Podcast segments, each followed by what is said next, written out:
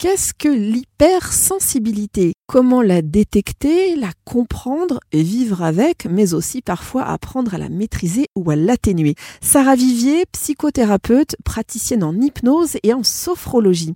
Sarah, qu'est-ce que l'hypersensibilité exactement? C'est lorsqu'une personne va exprimer ses émotions de manière plus forte que la moyenne. Par exemple, ça peut être des réactions disproportionnées, excessives, une faculté à, être en larmes en fait de manière un peu surprenante ou en tout cas incontrôlable, va mettre l'individu dans une position bah, pas très agréable. Mais l'hypersensibilité, ça peut aussi être, et c'est surtout une capacité à capter, à voir des choses que certaines personnes ne verront pas. Donc il y a vraiment comme ce, regard euh, très affûté euh, chez l'hypersensible qui va faire qu'il peut être un petit peu ballotté en fonction euh, du vent, en fonction de ce qu'il va capter et en fonction aussi de sa façon dont il va gérer son outil, j'ai envie de dire. Alors, comment euh, reconnaître assez vite une personne hypersensible?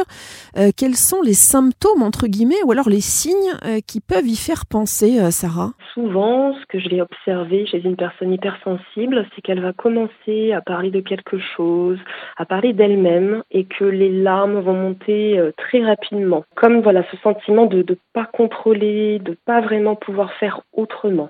Donc cette hyper-émotivité qui va s'exprimer, mais on peut aussi reconnaître euh, une personne hypersensible euh, de par ses réactions. Par exemple, elle va sursauter, s'il y a un petit bruit, quelque chose qui n'était pas prévu et qui va se faire entendre. Euh, ça peut être une sensibilité à la lumière également. Quelqu'un qui peut être aussi un peu confus lorsqu'il va expliquer une situation, comme s'il faisait plus vraiment trop la différence entre ce qui est de son ressort et ce qu'il a capté à l'extérieur. Vous voyez, un peu comme une éponge.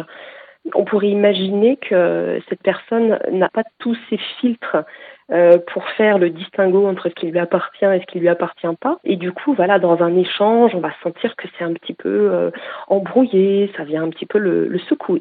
Alors, est-ce qu'il y aurait un profil type de la personne hypersensible, Sarah? Alors, c'est vrai que souvent l'hypersensibilité était plutôt liée au sexe féminin, parce que je pense que les femmes, voilà, peut-être le montraient davantage, mais en fait, j'ai l'impression, en tout cas dans ma pratique, que ça concerne aussi beaucoup euh, les hommes, mais que peut-être la façon dont ils vont l'exprimer sera encore davantage dans le repli. Donc il y aura peut-être voilà plus de difficultés encore à le montrer que chez les femmes. Une fois détecté, euh, quelles techniques peuvent être vraiment utiles euh, à l'hypersensible La psychothérapie, l'hypnose, la sophrologie ou alors les trois combinés peut-être Alors oui, les trois combinés, ça peut être intéressant. Je pense que déjà, la première étape, euh, c'est l'acceptation de soi et l'acceptation d'être traversé par des émotions comme ça qui peuvent être très intenses. Déjà, le fait d'être au clair avec ça et d'être plus en paix avec ce monde émotionnel qui est intense, ça permet de le faire dégonfler, contrairement à ce que l'on peut croire. La psychothérapie va permettre de mieux comprendre l'origine, mais aussi tous les attributs qu'ont les hypersensibles et qui peuvent être des attributs très positifs. Et la sophrologie et l'hypnose vont plus agir dans le concret pour apprendre à mieux canaliser, à mieux gérer,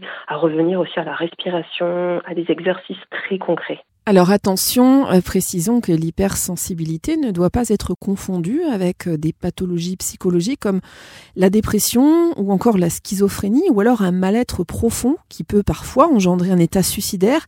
Alors au moindre doute, hein, n'hésitez pas à prendre rendez-vous avec un médecin ou avec un psychothérapeute qui sera à même de vous prescrire un traitement adapté et vous orienter éventuellement vers des pratiques complémentaires.